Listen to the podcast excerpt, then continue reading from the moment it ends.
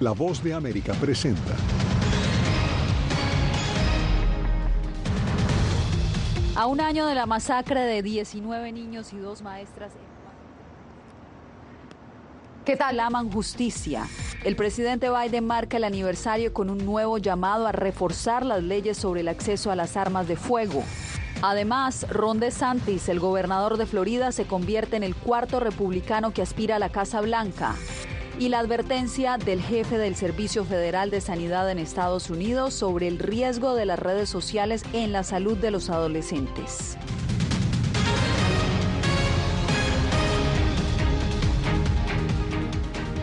¿Qué tal? Esto es El Mundo al Día. Bienvenidos. Soy Yasmín López.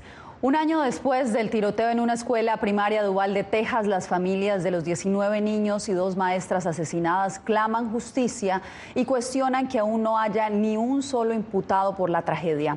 Hoy las víctimas recibieron un homenaje, como nos reporta Laura Sepúlveda. Ha pasado un año desde la última vez que escuché tu dulce voz. 52 semanas desde que los latidos de mi corazón cambiaron para siempre. 365 días desde que me quitaron mis creencias. Este mensaje de Ángel Garza, padre de una de las 19 menores y dos adultos asesinados en la escuela primaria de Rob el 24 de mayo de 2022, refleja el sentimiento que inunda hoy las calles de Ubalde, acompañado de un sinsabor por la carencia de avances en las investigaciones de lo sucedido ese día. El jefe de policía fue suspendido, pero nadie ha sido imputado. Un año y nos damos cuenta de que todavía no tienen las respuestas que necesitan. Y eso nos frustra a todos. Me disculpo por eso. Poco tiempo después de registrados los hechos y en pro de la transparencia, el gobierno local contrató un investigador privado para determinar por qué las autoridades tardaron más de una hora en entrar a la escuela y dar de baja al tirador de 18 años. Ha tomado demasiado tiempo y el alcalde ha expresado esa frustración y todos la tenemos también, pero queremos honrar la memoria de las personas que murieron ese día y eso nunca dejará nuestras mentes, se lo puedo asegurar. Mientras tanto, familiares esperan que en la capital tejana avance un proyecto de ley que impediría a menores de 21 años adquirir armas como la AR-15 empleada en la matanza de Ubalde. ¿Por qué estas personas que se sientan en el poder se sientan allí y no hacen absolutamente nada mientras nuestros niños son masacrados? Pese a que un comité elevó la posibilidad de que la medida fuera discutida ante el Pleno de la Cámara de Representantes de Texas, no hay fecha para debatirla y el gobernador del estado mantiene su oposición a la propuesta. Laura Sepúlveda, Voz de América, Texas. Es tiempo de actuar. Con estas palabras, el presidente Joe Biden conmemoró el aniversario de la masacre en Uvalde, una de las más mortíferas en una escuela estadounidense. Jorge Agobián nos acompaña en vivo. Jorge, ¿qué más dijo el mandatario? Yasmín, el presidente Joe Biden insistió en su propuesta para prohibir las armas de asalto en Estados Unidos y una vez más hizo un llamado al Congreso a actuar ante lo que denomina es una epidemia de violencia armada en el país.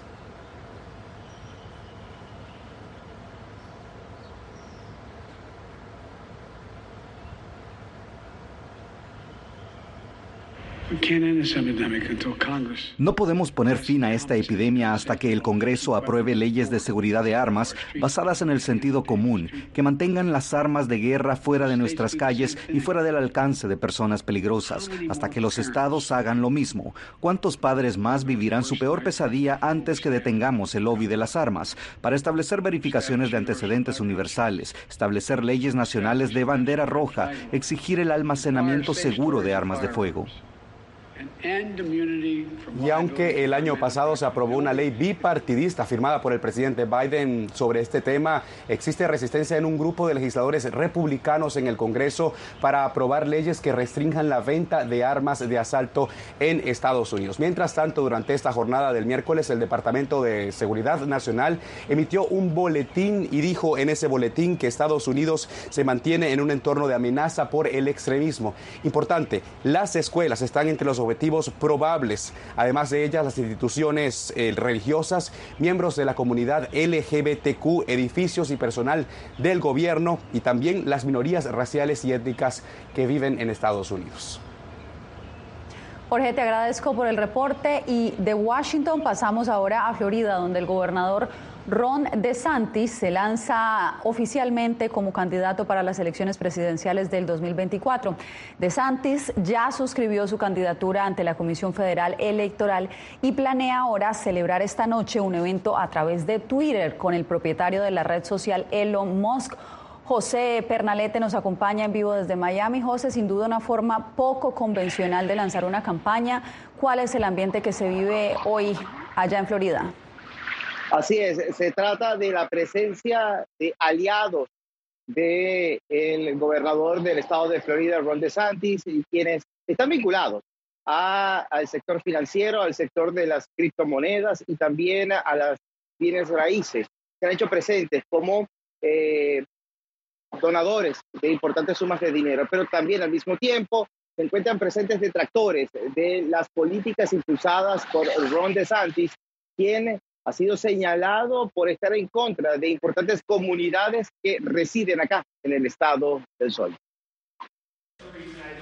Desde Miami se inicia formalmente la campaña de Ron DeSantis como posible nominado del Partido Republicano a las elecciones presidenciales de 2024. Allí, desde un hotel en la zona financiera de Brickell, al sur de Florida, su equipo comienza a reunir el dinero para la carrera electoral. Sin duda, Miami pues es uno de los puntos de acción. La Florida es uno de los estados pendulares y con el resultado que tuvimos en las elecciones que dieron pues eh, un segundo término al gobernador Ron DeSantis, pues Miami quedó en el mapa. Eh, lo que sucedió aquí para nosotros como republicanos fue un fenómeno realmente notable en el sentido de que logramos pues acabar con la eh, liderazgo que traían los demócratas en los resultados electorales. Por su parte, los demócratas reiteran el rechazo a la agenda del gobernador de Florida durante los últimos meses, acusándolo de ir en contra de las libertades civiles con la aprobación de leyes controversiales y de no prestarle atención a su pueblo, sino atendiendo sus propias aspiraciones presidenciales. El gobernador de la Florida, en vez de estar preocupado por bajarle el costo del seguro a, la vivienda y, agregar más viviendas asequibles y apoyar eh, todas, las, necesidades que nosotros tenemos en este, en este estado, que cada día es más caro el costo de vida. No, lo que hizo fue decirle a un grupo de personas gay que no pueden hablar sobre eso en las escuelas. Además de Ron DeSantis, también el expresidente Donald Trump, la ex embajadora Nikki Haley y el senador eh, republicano Tim Scott son nombres eh, de republicanos que eh, están siendo postulados para esta nominación del Partido Republicano de cara a estas elecciones en el año 2024. Ya tengo. Veremos entonces cómo se desarrolla el lanzamiento de esta campaña, José, a través de esta red social. ¿Qué resultados trae? Gracias por el reporte. El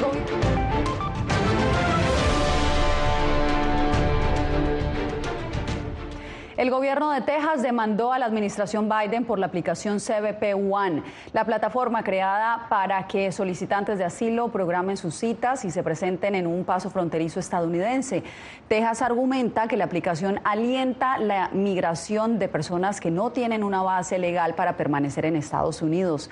La demanda presentada este martes es la más reciente medida contra el plan de la administración Biden para gestionar la migración después del fin del título 42. El envío de tropas desde otros estados a la frontera sur de Texas está generando debate. Esto después de que el gobernador de ese estado, Greg Abbott, solicitara ayuda a otros gobernadores para contener la migración. César Contreras nos reporta que en El Paso no fue bien recibida esta propuesta. Hace apenas una semana el gobernador de la Florida, Ron DeSantis, anunció el envío de personal y equipo militar para apoyar a su homólogo de Texas, Rick Abbott, en el resguardo de la frontera ante la llegada masiva de migrantes. Ricardo Samaniego, juez del condado del Paso, ve la medida de Abbott como un movimiento político. Ha bajado mucho los números, debía de haber hecho en, un tiempo, no lo hizo, ahora es una reacción política. Eh, este problema no se resuelve políticamente, se resuelve ser inteligentes, hacer las cosas bien, colaborar. En El Paso la cantidad de migrantes ha descendido y dicen ellos, todo se debe a la conclusión del título 42. Ha bajado, ha disminuido acá en este sitio eh, el volumen de migrantes y de verdad que ya con el artículo 8 me imagino que sea, una deportación directa o cinco años sin entrar a los Estados Unidos. Mientras se continúan realizando deportaciones por aire y tierra bajo el título 8, Ricardo Samaniego cree que el gasto de recursos para militarizar aún más la frontera terminará siendo infructuoso. Pero si quieren venir, ahorita no hay mucho que hacer y cuando tengan la oportunidad llámenos al, al alcalde o su servidor y tenemos otras cosas mucho más importantes. ¿Se imaginan el costo que va a tener que lo podamos usar para cosas buenas? La disminución de migrantes arrestados en El Paso también coincide con el crecimiento del caudal en los canales que se encuentran a un costado del río Bravo y que dejaron sin vida a 21 personas en junio pasado. César Contreras, Voz de América, El Paso, Texas. En Nueva York, la escasez de recursos está empujando a los migrantes a las calles. Ante la falta de albergues y la sobrepoblación de esta comunidad en la ciudad, activistas alertan sobre los peligros para los hombres solos, especialmente, que se han visto obligados a dormir en los trenes. Ángela González nos amplía. Ya no hay espacio en la ciudad de Nueva York para ubicar a los migrantes que siguen llegando, según el alcalde Eric Adams. Ya van más de 73 mil que arribaron en el último año. Mónica Tavares es activista de la organización Arthurs Athletics Activist y recoge inmigrantes, hombres solos, que duermen en el tren para buscarles vivienda. Estaban en un shelter en Brooklyn y estaban, la estaban pasando muy mal, entonces decidieron salirse de ahí porque los habían robado, los habían, habían pasado varias malas situaciones y ellos vinieron y se fueron a dormir al subway. Tavares obtuvo videos de migrantes que duermen en condiciones difíciles en los refugios municipales, en camillas, en cuartos compartidos y dice que en uno no hay duchas y el aseo de los inodoros es deplorable. Razones que empujan a los migrantes a buscar otro lugar donde dormir. Las autoridades de Nueva York han dicho que el programa de seguridad en el metro ha conectado con refugios a más de 4.600 personas sin hogar e hicieron un llamado al gobierno federal para que se les permita trabajar a los migrantes y solucionar, entre otras cosas, su problema de vivienda. Ahora mismo les estamos negando esa oportunidad al no permitirles que trabajen legalmente. Se está creando un mercado clandestino donde las personas pueden ser explotadas, no pagarían impuestos, trabajando largos horarios y en labores difíciles y peligrosas porque vivirían en las sombras del sueño americano y no al frente. El alcalde también busca que un tribunal administrativo elimine la ley de derecho a refugio ante la falta de recursos y apoyo del gobierno federal para establecer albergues suficientes. La llegada de más migrantes ha hecho que se recrudezca el déficit presupuestario de la ciudad de Nueva York, según el alcalde Eric Adams, quien ya anunció recortes a varios programas. Ángela González, Voz de América, Nueva York. Entre tanto, Guatemala continúa recibiendo migrantes deportados desde Estados Unidos bajo el título 8. Eugenia Sagastume tiene los detalles. Las deportaciones de guatemaltecos continúan. Me movieron ahí con la inmigración y esperé 26 días más y me mandaron de aquí.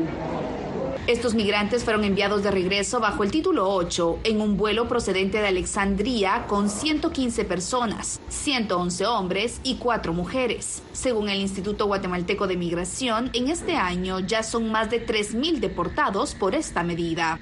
En el 2021 fueron 1.531, en el 2022 fueron 6.346 y en el 2023 llevamos 3.011 guatemaltecos, que nos da un número de 10.888 guatemaltecos. Las autoridades se preparan para recibir cuatro vuelos en esta semana. En recibimiento va a ser el mismo que se le da con el título 42, título 8. Somos 15 instituciones prestando el servicio a los guatemaltecos retornados. Y aunque las autoridades estadounidenses han sido enfáticas en que quienes sean deportados bajo el título 8 tendrán una prohibición de cinco años para volver a entrar a Estados Unidos, algunos migrantes sopesan un nuevo intento. No, sé, no puedo decir eso. Otros aseguran que no lo harán. ¿Usted volvería a migrar de forma irregular? Ya no. Quienes insistan en ingresar de forma irregular también podrían quedar inhabilitados para pedir asilo, advierten las autoridades estadounidenses. Eugenia Sagastume, Voz de América, Guatemala. Tres estados acordaron proteger el río que suministra agua a más de 40 millones de personas en Estados Unidos. Al regreso tenemos los detalles.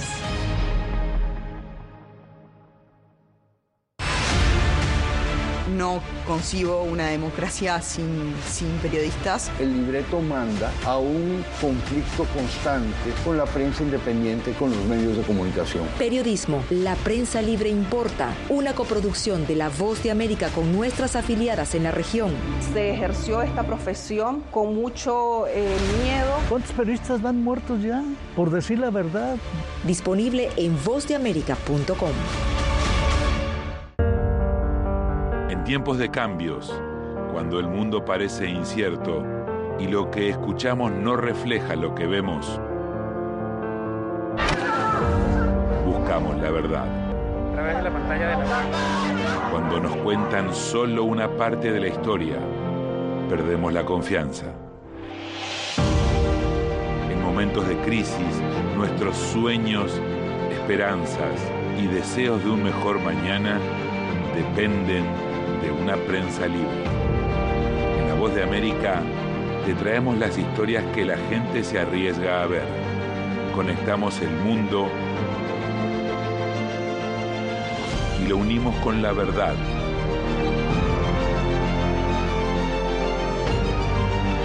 En La Voz de América te presentamos el panorama completo. Fui detenido con acusaciones de traición a la patria y luego fui sentenciado y condenado a 13 años de prisión. Es una sensación totalmente inhumana, es una sensación como de estar muerto en vida realmente. ¿Qué sientes cuando tocas? Cuéntame. Pues me siento eh, contento, siento que puedo expresar mis emociones.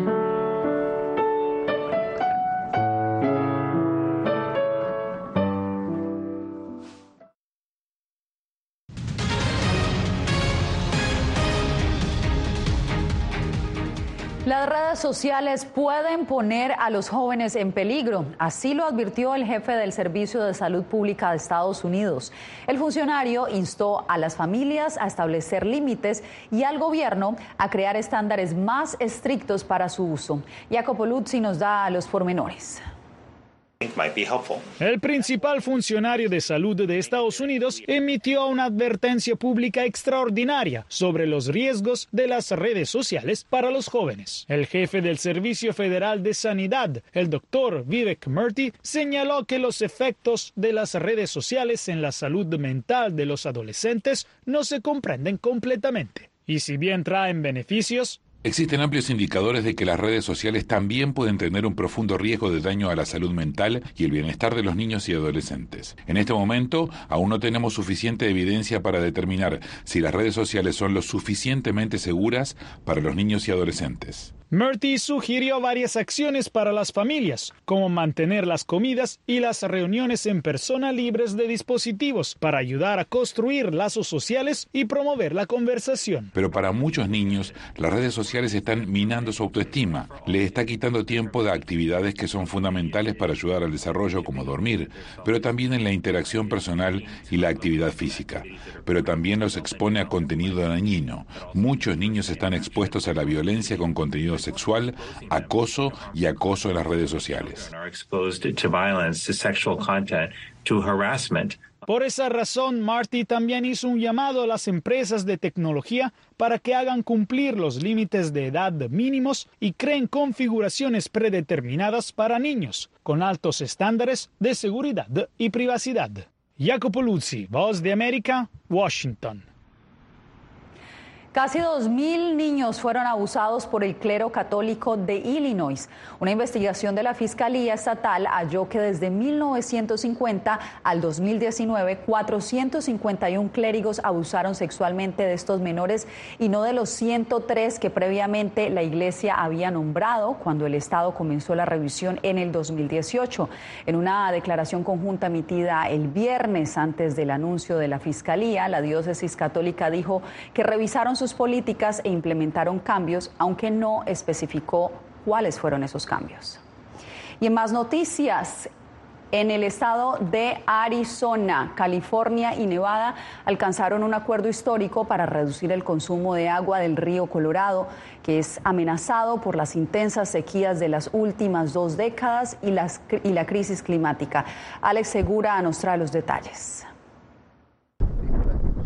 Los estados de Arizona, Nevada y California pactaron reducir su uso del río Colorado, actualmente con muy poca agua, a cambio de dinero del gobierno federal. Este trato pretende evitar costes de agua forzados, ya que la sequía amenaza el suministro de agua clave para el oeste de Estados Unidos. El río Colorado ha estado en un estado de sequía casi continua durante los últimos 23 años, cerca de lo que se conoce como pozo muerto, donde no se puede sacar más agua. Este río de más de 2.300 kilómetros proporciona agua a 40 millones de personas en siete estados de Estados Unidos, partes de México y más de 20 tribus nativas americanas.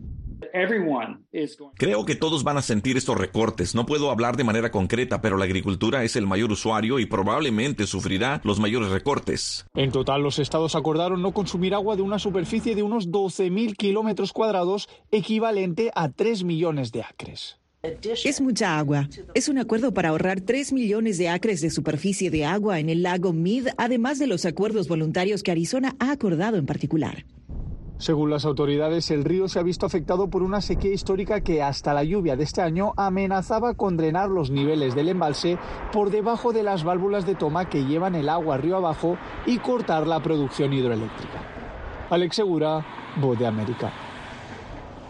Tenemos más al volver. Nicaragua se prepara para la liberación masiva de presos comunes.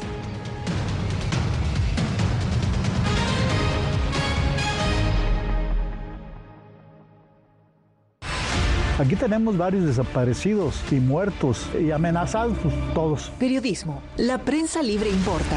Una coproducción de La Voz de América y Fuerza Informativa Azteca. Disponible en vozdeamerica.com. Tiempos de cambios, cuando el mundo parece incierto y lo que escuchamos no refleja lo que vemos, buscamos la verdad. A través de la pantalla de la... Cuando nos cuentan solo una parte de la historia, perdemos la confianza. En momentos de crisis, nuestros sueños, esperanzas y deseos de un mejor mañana dependen de una prensa libre. En La Voz de América te traemos las historias que la gente se arriesga a ver. Conectamos el mundo y lo unimos con la verdad.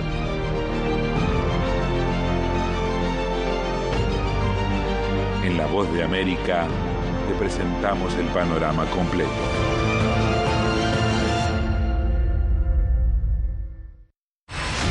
Poder eh, recuperar la libertad de prensa. Periodismo, la prensa libre importa. Una producción especial de La Voz de América. Se ejerció esta profesión con mucho miedo. Disponible en vozdeamerica.com. Algo he aprendido estos últimos años y es el darme cuenta de que nosotros podemos planear todo, pero que la vida tiene cosas para vos que no te imaginas. Me duele porque estoy aquí por ese país que hoy me quitaron. Yo siempre he dicho que la libertad está en la mente y el hecho de que tu cuerpo esté en un lugar no significa que no sos libre. Siempre me sentí libre, incluso estando presa me sentí más libre porque pude darme cuenta que si estaba ahí es porque realmente he elegido qué hacer con mi vida.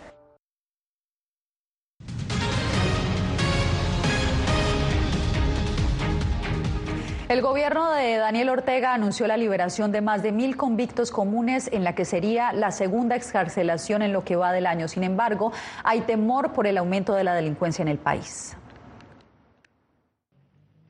Este fin de semana en Nicaragua, un total de mil reos comunes serán liberados bajo la política del gobierno de Daniel Ortega llamada el perdón presidencial. El domingo 28 de mayo vamos a celebrar el Día de la Madre Nicaragüense con mil hogares, mil familias estén reunidas. Desde el año 2016 hasta la fecha, las autoridades nicaragüenses han liberado a más de 30.000 convictos. Para defensores de derechos humanos, la medida podía estar provocando inseguridad en el país. Eh, la situación eh, de crisis económica provoca que mucha gente salga a delinquir y, agregan mil personas más a la calle, que muchos de estos se convertirán en reincidentes, es evidente que esto trastoca la seguridad ciudadana. El especialista en temas de seguridad Javier Meléndez considera que por ser una decisión política, los convictos podrían ser reclutados por el oficialismo para integrar los grupos civiles conocidos como parapolicías, que según organismos de derechos humanos han sido clave para la represión. Indudablemente es una estrategia de, generar lealtad en un sector muy específico y por supuesto eh, eso genera una situación de inseguridad brutal de acuerdo con encuestas Sid Galud, el 40% de los nicaragüenses ha sido víctima de asaltos en los últimos meses. Donaldo Hernández, Voz de América. Regresamos en instantes con el retorno de Jennifer López a la actuación.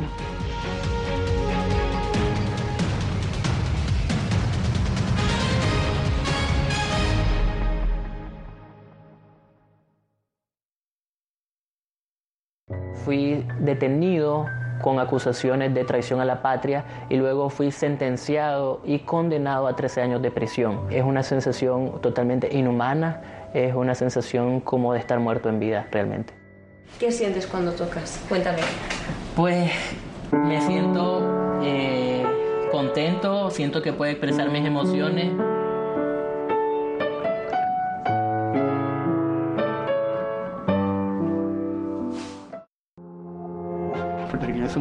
Animales raros porque tenemos esta ciudadanía americana. Llegamos a Estados Unidos y nos damos cuenta que somos diferentes. Sí, tenemos un pasaporte americano, pero nuestra idiosincrasia no lo es. Si queremos hacer un mejor Puerto Rico, que es lo que buscamos nosotros, tenemos que ganarnos el respeto y la confianza de todos los sectores del país.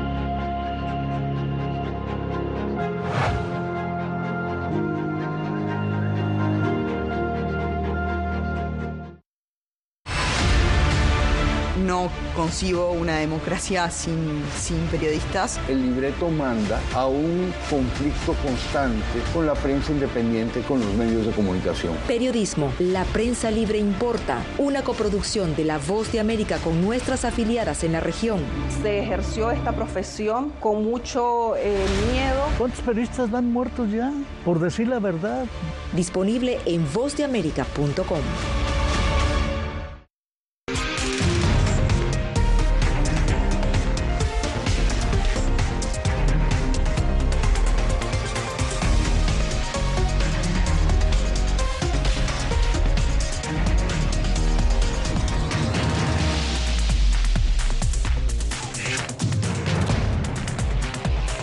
Venezuela 360, cada semana por La Voz de América.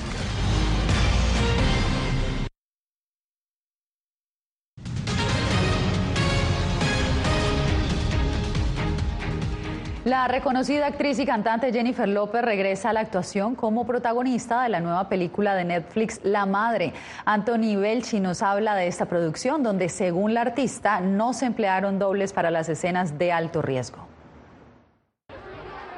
Jennifer López regresa al cine esta vez con la película titulada La Madre, un filme lleno de acción e intriga en el que la actriz interpreta a una asesina capaz de hacer cualquier cosa por salvar a su hija.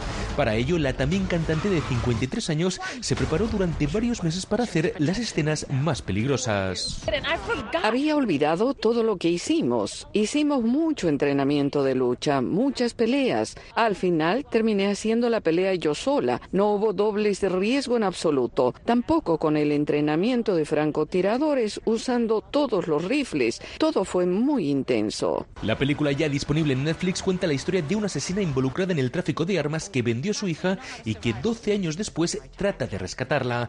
Un giro de guion que según ella no deja indiferente a nadie, en parte gracias al trabajo de la directora Nikki Caro. Nikki realmente llegó a la película y la hizo internacional para que se pudiera ver en todos los continentes. Después de todo, asegura que esta producción cinematográfica deja un aprendizaje especialmente para las nuevas generaciones, algo que ella dice que también ha inculcado a sus hijos. Eso es más importante que cualquier otra cosa, que sea una buena persona y que dé mucho amor en el mundo. Así podrán hacer cualquier cosa que quieran. Tras el estreno de esta película, J-Lo se prepara para embarcarse en una gira internacional que la llevará por varios países. Anthony Belchi, Voz de América, Miami. A sus 83 años falleció este miércoles Tina Turner, considerada la reina del rock and roll. La leyenda estadounidense falleció en su hogar en Suiza, según un comunicado de su representante, tras una larga batalla contra el cáncer intestinal. La cantante y actriz, que se retiró formalmente de los escenarios en 2009, logró una seguidilla de éxitos durante las décadas de 1960 y 1970 que le abrió camino e inspiró a muchas generaciones más. Que en paz descanse Tina Turner. Oh, absolutely. Well, they want me to. we want you to perform again. We'll see.